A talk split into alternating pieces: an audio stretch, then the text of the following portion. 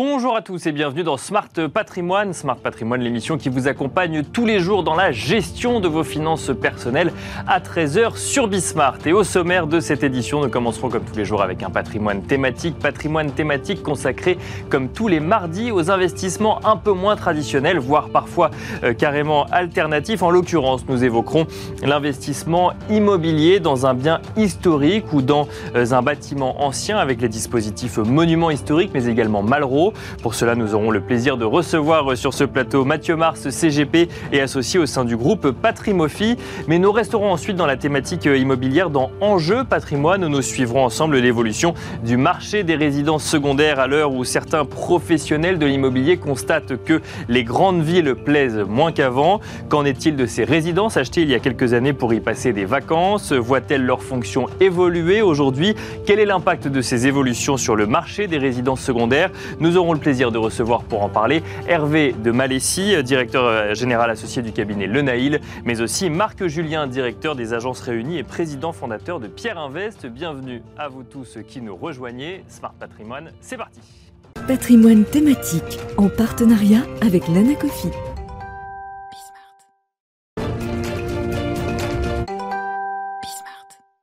Et on commence donc avec patrimoine thématique, un patrimoine thématique, je le disais en introduction, euh, consacré comme tous les mardis au placement un petit peu moins traditionnel. Et en l'occurrence, nous allons parler de l'investissement dans les monuments historiques, mais aussi de l'investissement Malraux, bref, de ces dispositifs qui impliquent que vous vous engagiez dans la rénovation euh, des biens pour bénéficier d'un avantage fiscal.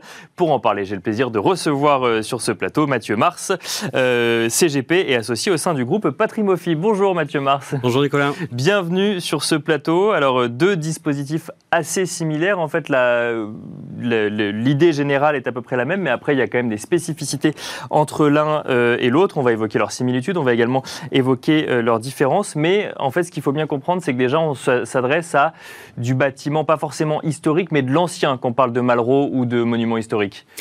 Oui, on en sera forcément dans de l'ancien. Il faut qu'il y ait une classification, il faut qu'il y ait une histoire, il faut qu'il y ait quelque chose à raconter pour qu'on ait cette inscription au titre des monuments historiques. Dans le Malraux, on est sur des, questions de zone. D'accord. La, durée ou l'existence du bien va être euh, un petit peu moins importante.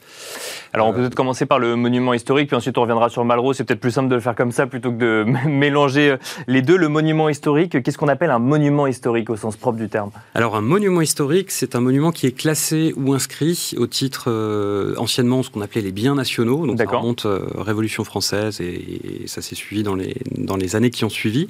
La, la loi, c'est 1913 qui classe le, monument historique dans, son, dans sa forme euh, de particulier. On n'est pas que sur des biens dits nationaux, donc euh, les églises euh, et autres. D'accord.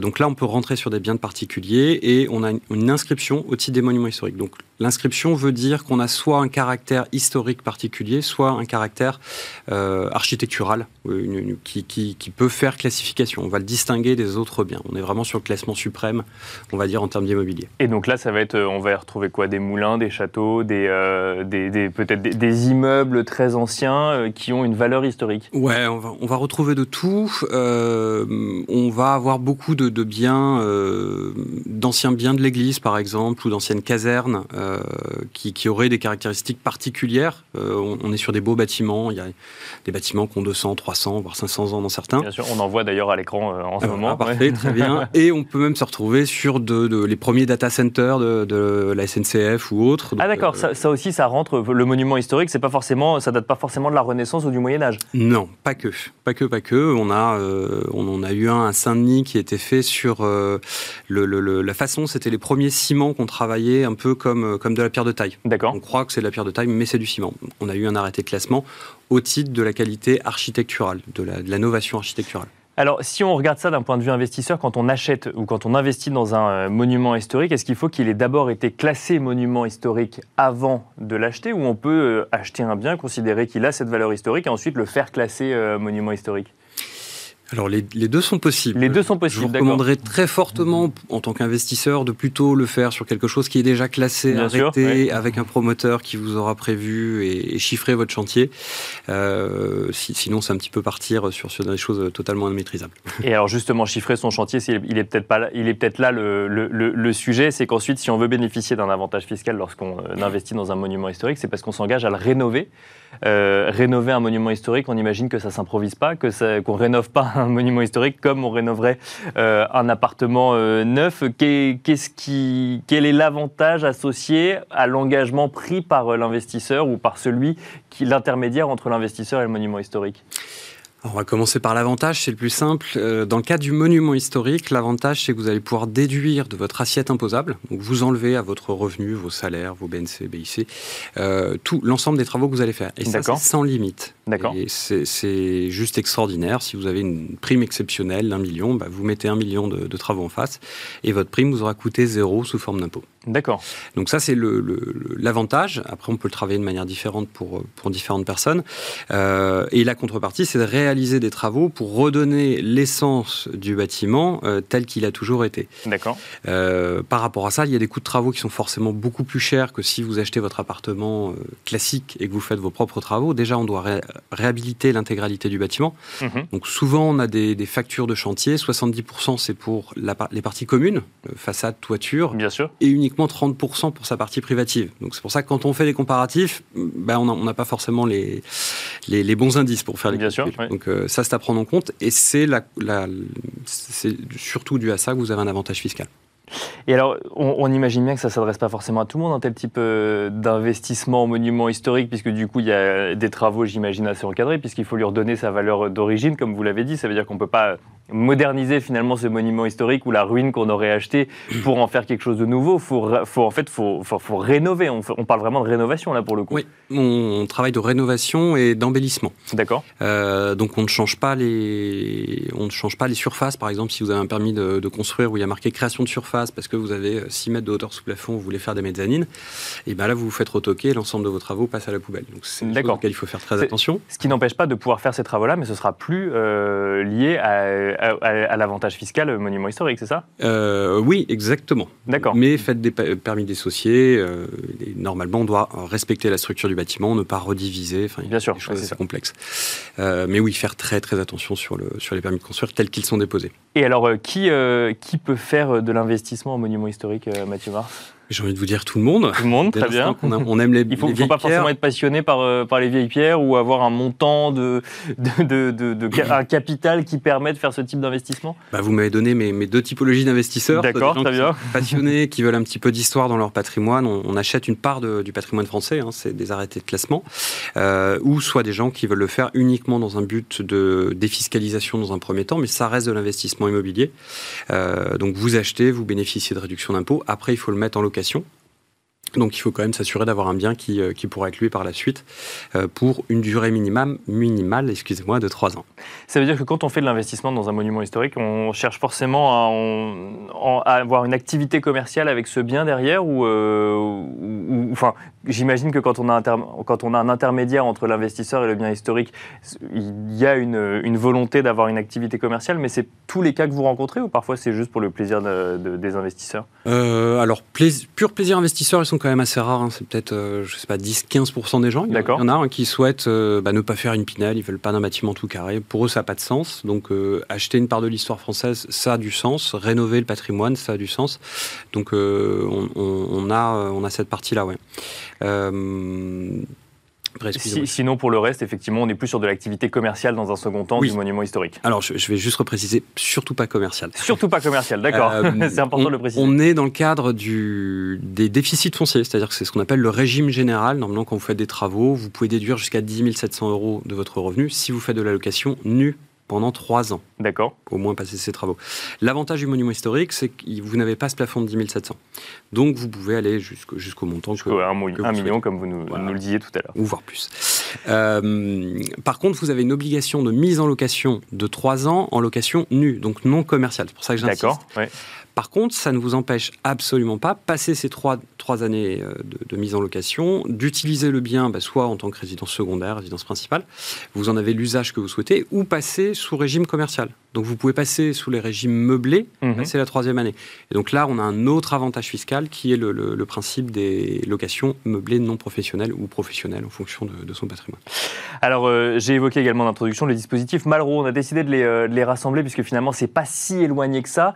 Euh, vous nous disiez qu'il il y avait une, certains que le dispositif monument historique était lié à des biens. Le dispositif Malraux, lui, va être lié à des zones. C'est ça la grande différence qu'on va y voir aujourd'hui entre les deux? Ouais, c'est ça. Le, le, monument historique, en fait, c'est le le classement ultime en termes de, qualité de bien. Et après, vous avez ce qu'on appelle les zones Malraux, qu'on appelait les secteurs sauvegardés. À l'origine où Malraux a créé la loi, c'était pour sauvegarder les, centres-villes français, euh, pour éviter qu'on y fasse n'importe quoi. Et donc, on a délimité des périmètres je crois qu'il y en a un peu plus d'une centaine en France, euh, à l'intérieur desquels on est en secteur sauvegardé, ou alors ils ont changé de nom 15 fois depuis. Euh, mais dès l'instant que vous êtes dans cette zone-là, si, alors là on ne parle pas d'un appartement, mais il faut la rénovation complète de l'immeuble. D'accord. En tant qu'investisseur, vous pouvez acheter un appartement, mais il faut que l'immeuble soit refait en intégralité. D'accord. Euh, et à partir de là, vous avez une réduction d'impôt sur le montant de vos travaux monument historique, je déduis de mon assiette, donc je peux gommer de la, tranche 41-45. Là, c'est une réduction forfaitaire à 30% ou à 22% en fonction des zones. D'accord. La réduction est hors plafond des 10 000 euros. Donc ça, c'est intéressant aussi pour les personnes qui auraient déjà euh, mis en place une Pinel, euh, qui, euh, qui ont du... Ah, donc ça vient s'ajouter pour le coup. Ouais, exactement. Donc on est, on est au-delà des 10 000. Donc ça, c'est pas mal. Ça permet d'avoir des solutions de réduction d'impôts sans aller sur des montants trop importants. Et il faut rappeler aussi que c'est souvent la, banque qui va vous financer votre opération. On est dans, on est dans de l'immobilier. Donc euh, L'idée de ne pas trop mettre d'apport euh, et, de tout demander à la banque. Et là, pareil, il y a des exigences particulières en, termes de rénovation ou, euh, ou c'est plus souple que le monument historique? Ça va être un tout petit peu plus souple, mais euh, on aura sensiblement les mêmes acteurs. Vous aurez la DRAC, Direction régionale des affaires culturelles, qui sera derrière, et l'architecte des bâtiments de France, qui va surveiller les travaux. quand même euh, ce que vous faites. Euh, et en rappelant bien que les travaux doivent toucher l'intégralité du bâtiment et, non pas seulement l'appartement que vous souhaitiez et, et, même contrainte sur l'utilisation commerciale du bien après, comme sur les monuments historiques, ou là c'est un peu différent? Alors on, on, est sensiblement sur la même chose. En Malraux, vous avez une obligation de mise en location de 9 ans. D'accord. Donc en location nue. J'ai oublié un point important euh, sur le monument historique. Vous avez une obligation de conservation de 15 ans dans le cas des monuments historiques. D'accord. Vous n'avez pas le droit de le céder sous cause de remise en cause de, l'avantage fiscal. Après, vous pouvez le, céder à vos enfants, c'est tout à fait permis. Euh, mais je rappelle qu'on est dans de l'immobilier, on est sur de l'immobilier assez exceptionnel. Donc l'idée, moi je le considère souvent comme un investissement de fonds de portefeuille. D'accord. C'est plutôt l'immobilier que vous allez garder dans le temps, transmettre à vos enfants. Et alors pour conclure euh, rapidement, le Malraux, pareil, il s'adresse à qui? Du coup, on imagine que c'est un peu plus simple que le monument historique. Si le monument historique, vous nous expliquez qu'il y avait des dispositifs qui permettaient de le, rendre accessible à tout le monde, le Malraux, euh, c'est la même chose, on passe par un intermédiaire, c'est ça? Oui, c'est mieux vaut toujours passer, enfin oui, sur un Malraux, oui, parce que c'est la rénovation globale de l'immeuble. On va investir dans un euh, appartement. On, sera, on sera toujours avec des intermédiaires, enfin, c'est préférable. Et après, est-ce qu'il faut payer un peu d'impôts voilà, Il faut, avoir un, solde d'impôts à payer pour, pour pouvoir en bénéficier. Pour être attiré par euh, l'avantage fiscal. Merci beaucoup Mathieu Mars d'être venu euh, nous détailler les dispositifs d'investissement dans un monument historique, mais également le dispositif Malraux. Je rappelle que vous êtes CGP et associé au sein du groupe Patrimofi. Quant à nous, on se retrouve tout de suite dans Enjeu patrimoine. Et on enchaîne à présent avec Enjeu patrimoine où nous allons tenter de comprendre l'évolution du marché des résidences secondaires avec nos deux invités. Si ce marché a connu de, connu de nombreuses mutations en lien notamment avec les évolutions du transport routier ou ferroviaire, la crise Covid cumulée au déploiement du télétravail pourrait bien accentuer certaines tendances dans le secteur. On en parle avec Hervé de Malessi, directeur général associé du cabinet Lenaille. Bonjour Hervé de Malessi. Bonjour. Bienvenue sur ce plateau. Et on en parle également avec Marc Julien, président des Agences Réunies et président fondateur de Pierre Invest. Bonjour Marc Julien. Bonjour Nicolas. Bienvenue sur ce plateau également. Alors ces, résidences secondaires, on va commencer avec vous Marc Julien, ces résidences secondaires, on sent ou on l'entendait il y a quelques années, sont-elles en train d'évoluer aujourd'hui À savoir la maison de vacances qu'on achetait et dans laquelle on allait euh, pour passer une, quelques semaines l'été et euh, une ou deux semaines l'hiver? Alors, historiquement, la résidence secondaire est classée en trois catégories, on va dire les résidences euh, balnéaires, les résidences à la montagne mhm. et euh, les résidences à la campagne. D'accord. Donc, ce qu'il ne faut pas confondre, et on va essayer d'en parler notamment avec Hervé, c'est l'évolution du déplacement des populations vers ces zones qui évidemment été renforcée avec le Covid, mais ça ne veut pas dire qu'il y a un bouleversement du marché de la résidence secondaire, qui est par définition un marché assez stable, puisque souvent, souvent détenu par des familles de génération en génération. Donc euh, ben, ce petit quart d'heure de discussion va nous permettre... Euh, un peu de, faire la différence entre ces, phénomènes. Ce que, ce que, vous nous dites, c'est qu'il y a effectivement parfois une, demande qui pourrait être accrue dans certaines zones où avant on faisait principalement de l'achat de résidences secondaires, mais on ne vient pas forcément y acheter aujourd'hui des résidences secondaires et c'est pas le marché de la résidence secondaire qui sera en train d'évoluer, mais bien le marché local finalement de ces, euh, de, de ces biens? Alors, il y a quand même des épiphénomènes. Vous prenez, euh, si vous allez voir les, les Basques, ils vont vous dire qu'ils sont envahis par des euh, gens qui veulent y être euh, l'été. Donc, puisque dans ces zones-là, on peut atteindre jusqu'à 70% de résidences secondaires. D'accord. Non, ce, ce qu'on veut dire tout simplement, c'est que aujourd'hui, qu'est-ce qui a changé depuis 5 ans de manière très forte? C'est la digitalisation de notre économie. Donc la question, c'est de se dire, est-ce que l'ancienne génération de résidence secondaire qui se transmettait en famille, qui permettait de passer des bons moments en famille pendant les vacances scolaires, est-ce que c'est en train de se transformer par une nouvelle catégorie de personnes plus jeunes Bien sûr, Historiquement, la possession des agences, euh, des résidences euh, secondaires a été faite par des plus de 60 ans. Près de deux tiers des résidences secondaires étaient détenues euh, donc par les plus de 60 ans qui transmettaient en fin de vie finalement à leurs enfants.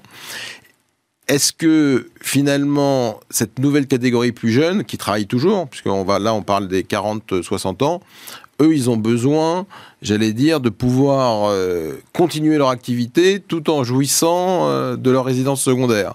Et c'est là qu'il va y avoir des nouvelles exigences, et Hervé va peut-être nous en parler, euh, qu'on ne posait pas avant. Est-ce qu'on est bien connecté Alors, si on peut plaisanter, parce que avant, ces sujets, ils arrivaient par vos enfants. La génération des, dernières années, euh, si vous n'aviez pas Internet euh, pour vos adolescents, euh, ils, vont, ils, vont, vous rendre la vie très difficile. Maintenant, c'est les parents qui, qui regardent ça, c'est ça?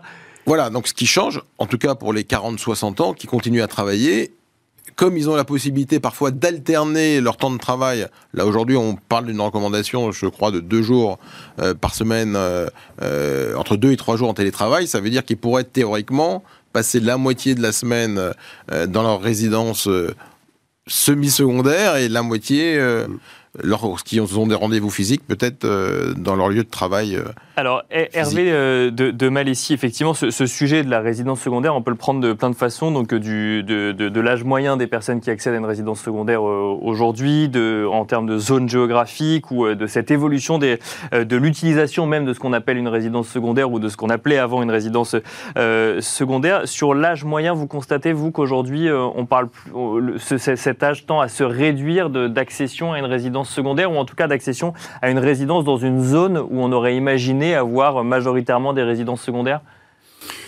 Alors, Bon, cabinet Lenaille, on est au cœur de ce marché, puisqu'on s'occupe euh, enfin d'expertise et de vente de propriétés anciennes, donc qui était la résidence secondaire qu'on peut qualifier d'un peu mythique, c'est-à-dire ce cocon dans lequel euh, les gens aimaient à se retrouver, et particulièrement à la campagne. Et je rejoins tout à fait l'analyse de Marc sur la, la, la différenciation qu'il convient de faire entre les résidences secondaires à la montagne et euh, au niveau balnéaire. Il y a eu une évolution ces 30 dernières années assez nette, une perte d'intérêt pour la campagne, très nette.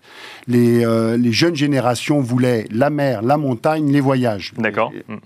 Et euh, aujourd'hui, il y a un retour assez net lié effectivement à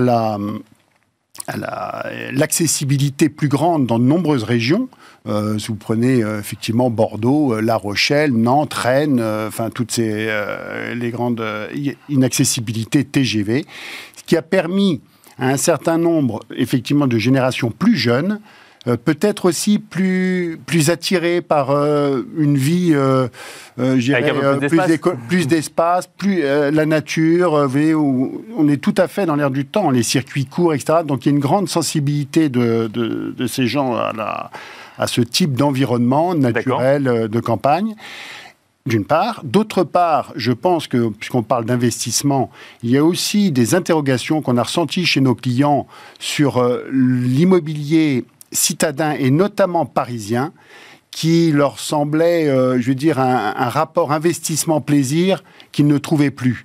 Et donc, ils, ont souhaité, euh, ils ont souhaité diversifier, continuer l'investissement immobilier, mais sur une résidence secondaire qui est un investissement certes, mais en fait euh, dont le rendement se mesure aussi beaucoup en plaisir. Et en retour, le retour sur investissement, c'est la joie, le plaisir qu'on a d'être dans ces environnements à l'écart. Mais alors, ces, investisseurs, euh, ou en tout cas ceux qui achètent une résidence secondaire, par exemple, vous constatez qu'ils ont déjà acheté leur résidence principale et qu'ils achètent une résidence secondaire, qui justement n'achètent pas leur résidence principale et achètent une résidence secondaire, ou alors que cette résidence qu'on appelle secondaire est en fait une résidence semi-principale avec euh, le télétravail dont parlait Marc Julien Alors, il y a vraiment une notion de résidence semi-principale, mais là, à ce moment-là, on quitte la jeune génération qui a un problème, enfin, si je puis dire, de gestion s'ils ont des enfants. Bien sûr. Oui, on ne peut pas euh, aller en pleine campagne avec ses enfants, effectivement. il mais il faut quand même trouver une école. Euh, euh, en revanche, sur le profil des investisseurs, souvent, il y a quand même eu une hausse des prix récente mais qui a permis aux, Parisiens notamment, ou des, grandes villes, de pouvoir faire, de, jouer le, le, transfert, le réemploi. D'accord. Ce qui d'ailleurs, euh, va dans le sens d'un marché qui se maintient. Parce que quand vous vendez 80 euh, mètres carrés à Paris, vous achetez quasiment, enfin, vous pouvez acheter un petit château en province. Donc euh, le rapport, et ça, c'est un élément qui a beaucoup séduit et attiré les, investisseurs. C'est vrai que si on regarde les 20-30 dernières années, il y avait quand même des lieux spécifiques où allaient les Parisiens. Et on, est en train de constater finalement qu'ils vont beaucoup plus d'endroits qui, qui est. Et alors, y a, y a les 30 dernières années, c'était quoi? C'était sur le littoral euh, atlantique, par exemple? On va caricaturer, mais euh, La Baule, euh, Arcachon, Pays Basque. Mm. C'est marrant parce qu'on n'en croise jamais là-bas. ah ben, écoutez, vous ne pas, y aller. Mais moi, moi ce qui m'amuse un petit peu, c'est que, bon, l'avantage qu'on avance en âge, c'est que quand j'étais plus jeune, j'allais, j'étais un de ceux qui allait beaucoup à la boule. Et en fait, à l'époque, euh, donc on remonte à il y a plus de 30 ans, 40 ans, si on prend mes, mes années de jeunesse. Et en fait, il y avait beaucoup de Nantais à l'époque. D'accord. Et Arcachon, oui, il y avait beaucoup dans le bassin de, Nantes. D'accord, on restait beaucoup plus local. Il y avait un peu le, ce qu'on essaye de, de retrouver aujourd'hui, le fait d'aller euh, dans sa résidence balnéaire tous les week-ends, puisque le Nantais, il prenait sa voiture, euh, il mm. était en une heure à la Baule, et, sans doute pareil pour le, Bordelais qui va à Arcachon. Mais alors là, c'est ce que nous disait Hervé Malessi, de Malessi sur, le, sur le, en fait, le trajet de train en fait, qui a permis finalement qu'on puisse euh, être accessible. C'est quoi, c'est trois heures de route? Terminons cette analyse. C'est que le problème qui arrive, et pourquoi ces gens ont perdu leur résidence secondaire de proximité, c'est parce que c'est l'augmentation des prix à un moment, quand vous êtes en compétition, mm. ah, si elle est historique, ils la gardent, bien sûr, s'ils si, se la transmettent entre générations. Mais on peut dire que quand vous avez des niveaux de prix qui montent, comme on a vu, x4, x5 sur 20 ans, euh, à un moment, vous réfléchissez, vous dites, bah, je suis à Nantes, euh, est-ce que ça vaut le coup euh, d'aller à 70 km sur une immobilisation de capital de peut-être 700 000 euros Voilà, vous posez la question. Vous savez, les phénomènes, ils se, mais ça veut dire quoi? Ça veut Cette augmentation de prix fait qu'on achète moins de résidences secondaires, c'est ça? Ou ça, ça va dans le sens de la résidence semi-principale dont on parlait Je pense que cette augmentation de prix, parce que qu'est-ce qui faisait le succès de la campagne, mais pour mieux en parler, Hervé, c'est qu'elle était quand même beaucoup plus accessible en termes de prix. Vous achetez une maison de campagne à une heure de Paris, c'était quand même des prix qui n'ont rien à voir avec ce qu'on trouve en balnéaire. Oui, alors les attentes ne sont pas exactement les mêmes. Dans les stations balnéaires, euh, on le voit. D'ailleurs, il y a un certain nombre, moi je vois, nous, chez Naï, des, des, des, des, clients qui ont également une résidence, enfin là on parle de secondaire, mais tertiaire. C'est-à-dire qu'ils ont ah oui, euh, une villa au bord de la mer ou un appartement, ils ont une résidence à la campagne. C'est les Happy Few. Et en fait, oui, c'est Happy Few, mais l'usage n'est pas exactement le même. La, je pense que sur les stations balnéaires et la montagne présentent en termes d'investissement un atout qui a fait que ça a attiré un certain nombre de gens. D'abord, l'attrait pour les enfants. D'accord. Vous passez aux jeunes générations, quand vous discutez des discussions en famille, beaucoup disent nous, on veut la mer, la montagne, c'est plus vivant que la campagne. Et deuxièmement, vous pouvez euh, mettre en place un système de location saisonnière euh, lorsque vous ne l'utilisez pas et qui permettent de, de financer, voire même de, de financer, ou enfin en tout cas de, de compenser euh, les charges qui, qui, vont cesser d'augmenter, hein, les charges de ces résidences. les taxes foncières, les enfin, taxes foncières, taxes d'habitation, assurance, etc. Et donc, en louant 15 jours mmh. à la boule, euh, vous pouvez euh, payer les charges annuelles. Vous pouvez quasiment payer les charges annuelles. Surtout si vous louez en juillet-août. Si vous Absolument. Alors là, on se pose un, autre sujet. Mais euh, les, et, alors qu'à la campagne, la campagne, je pense, reprend du poil de la bête parce que vous pouvez avoir des espaces beaucoup plus grand. D'accord. Et là, vous êtes en prise avec la nature, ce qui est dans l'air du, dans l'air du temps. Alors, il y a, euh, le, temps tourne et il y, a, un sujet que j'aimerais euh, traiter. Donc, effectivement, là, on a bien compris les tendances euh, en termes géographiques ou même en termes d'âge. Dans, dans, les chiffres de l'INSEE, d'ailleurs, que vous m'aviez transmis, Marc Julien, on, se rend compte que 34% des résidences secondaires sont détenues par des ménages aisés. Ce qui veut dire que là où on s'attendait à cette image d'épinal que résidence secondaire égale, mmh. on a les moyens d'avoir une résidence secondaire, on se rend compte que ce n'est pas le cas dans les chiffres. Comment est-ce que ça s'explique Ça, c'est des maisons de famille euh, Si vous avez euh, bien décortiqué ces chiffres, les 34% ne sont pas homogènes.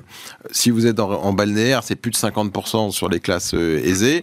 Et si vous êtes à la campagne, c'est moins de 30%. D'accord. Qui s'explique par le prix moyen, tout simplement. donc, comment ça s'explique? Donc, ben, ça, reste la même allocation dans un budget, c'est juste une question de prix en fonction de là où on va acheter la maison en question? Tout à fait. Il y a des régions, les régions les plus chères sont les régions PACA, Île-de-France et la région Aquitaine. C'est les trois régions moyennes, on est autour de 360 000 euros, donc les plus chers.